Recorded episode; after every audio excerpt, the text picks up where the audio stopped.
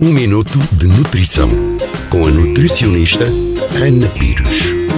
Todos nós sabemos que a nata de origem animal contém um elevado teor em gordura e colesterol e, por isso, começa a haver um elevado número de pessoas a trocar natas comuns por natas vegetais. Mas será que esta substituição é aconselhada? As natas são o produto alimentar que se obtém diretamente do leite, revelando a sua parte mais gorda. Atualmente podemos encontrar uma grande diversidade de produtos deste ingrediente, com base no seu teor de gordura e textura. Este ingrediente pode fazer parte da culinária doce ou salgada, não havendo diferenças nutricionais entre cada uma delas. No entanto, por serem oriundas apenas da gordura do leite, as natas contêm elevados teores em gordura saturada, gordura essa desaconselhada a pessoas com excesso de peso, obesidade, dislipidémias ou problemas de coração. As natas vegetais são cremes culinários de soja que são obtidos através da conjugação de grãos de soja e óleos vegetais e, por isso, contêm um menor teor em gordura, principalmente do tipo saturada. Por serem oriundas de vegetais, estas não contêm lactose e são tão versáteis como as natas vulgares, ou seja, são indicadas para se consumir em culinária salgada ou doce. Porém, por serem de origem vegetal, não significa que sejam menos processadas ou menos calóricas do que as natas vulgares. Quando adquirir este tipo de ingrediente, deverá sempre comparar os rótulos de cada embalagem e levar consigo o que for menos processado, sem açúcar ou gordura adicionada e conter um menor teor em gordura saturada.